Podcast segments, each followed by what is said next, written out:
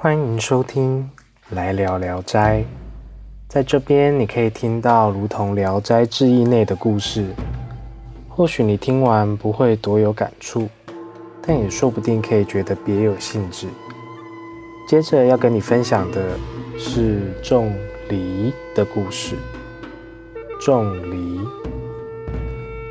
有一名乡下人运了一车子的梨子在街上卖。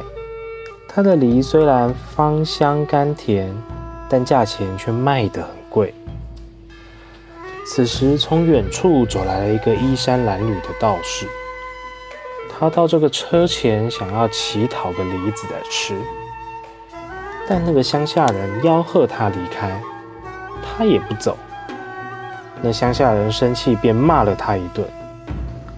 只见那道士说：“你一车几百颗梨。”我老道士只讨一颗，对你没多大损失，你又何必动怒呢？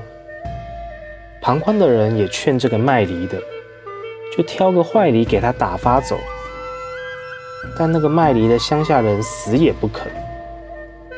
此时旁边店铺的一个伙计看他们吵得不像话，也就掏钱买了一个给那个道士。道士谢了谢那伙计。对围在旁边的人说：“我这出家人可不会吝啬的。我这有好梨，让我拿出来请大家吃呗。”有人就问啦：“你既然有，为何不自己拿出来吃啊？”道士则说：“我必须用这颗梨的梨核来做种子啊。”于是道士拿着梨，大口吃光后。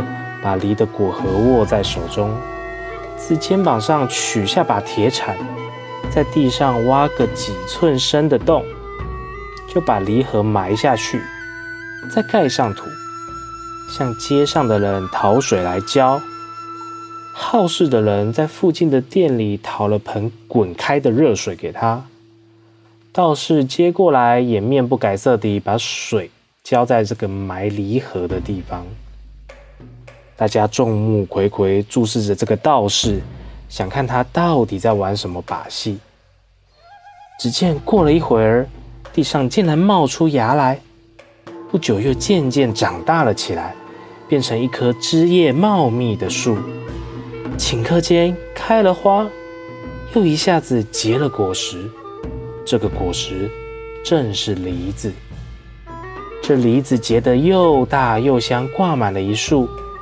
道士自树上把梨摘下，送给看热闹的人们，一下子就全部都送光了。接着，道士开始用铁铲子砍树，叮叮当当响了半天，树才砍倒。那道士便连枝带叶把梨树背在肩头，从容地走了。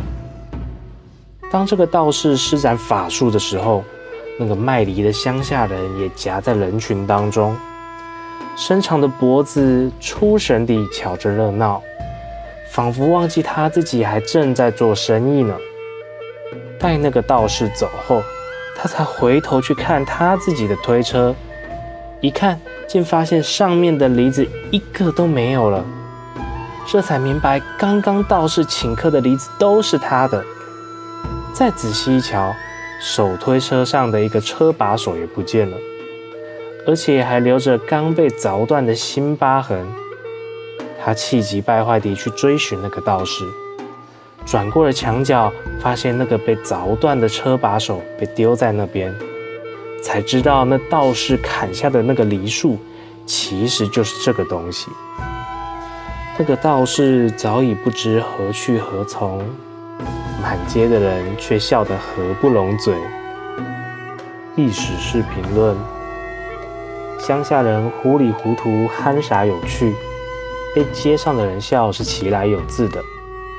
常看到那些乡下人朴实过日、农收丰富，但遇到有好些朋友讨一些米来的时候呢，他就会很生气的计较的说：“哎，这个是好几天生活所需耶。”有人呢劝他们救急为难，或者是施舍些饭给那些孤苦的人，他们又会生气计较地说：“哎，这些可以给十个人、五个人吃一阵子诶，以至于父子兄弟间都会相互计较的很。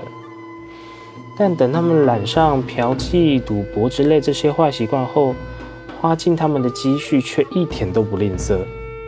又或者是触犯法令要被砍头的时候，才急着拿钱来赎命。这种正道不彰的情形，可以说是数也数不尽的。愚蠢如那等乡下人，那又有什么好奇怪的呢？以上就是《聊斋志异》当中仲离的故事。其实从这篇故事中，我们可以看见许多人性有趣的地方。杀头的生意有人做。赔钱的生意没人做，卖梨的人也不过是想要混口饭吃啊。他整车的梨子都作为教训，不会太严重了吗？虽然常说机会是留给准备好的人，但如果你空有一身本事无处发挥，那就如同没有一个梨子核作为开端，也变不出把戏，不是吗？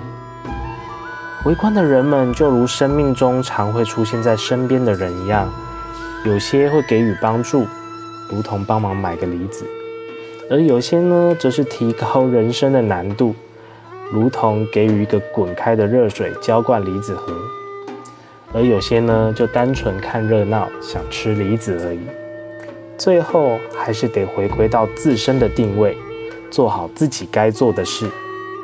如果卖梨子的没有看热闹，那或许就不会损失惨重了，不是吗？《聊斋》内很多故事虽然跟花妖狐媚、奇人鬼怪有关，但多半都可以从中窥探一些人性层面的问题。毕竟有时候人比鬼更可怕，不是吗？最后，欢迎各位留言告诉我你想听什么样的故事。感谢您的收听，那我们下次再见。